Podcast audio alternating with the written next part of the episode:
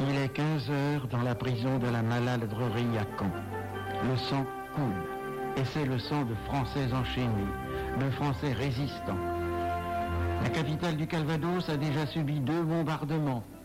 L'un ce matin à 6h40 sur la caserne, le deuxième à 7h45 sur la gare. Ce n'est qu'un début. Dans leur prison, les résistants normands, fous d'espoir, ont été réveillés, raconte l'un d'entre eux, Marcellus Barjot, par le grondement prolongé d'une canonnade. Le débarquement, pensons-nous, et une immense espérance envahit nos cœurs. Nous allons être libérés. Hélas. Brusquement, la prison retentit d'ordre du tureau.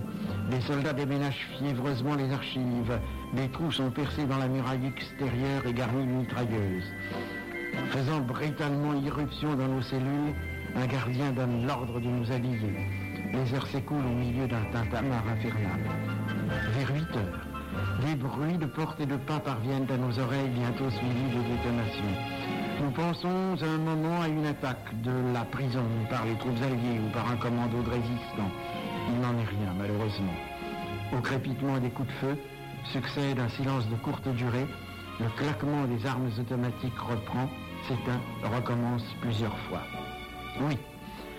Après un moment de désarroi, la Gestapo et le personnel allemand de la prison dressent rapidement une liste de quelques 75 résistants et otages, les appellent par groupe de 5 ou de 6 et abattent ces hommes et ces femmes dans les courettes intérieures de la prison. Le cynisme nazi est tel que le service allemand de la prison fait distribuer la soupe à midi aux résistants qui n'ont pas encore été fusillés. Et dans l'après-midi du 6 juin, à l'heure même où nous parlons, les exécutions reprennent jusqu'au soir.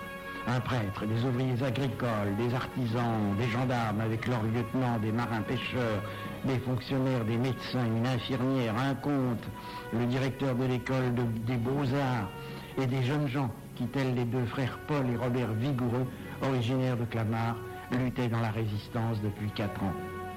Où sont les corps des victimes? Nul ne le sait 50 ans après.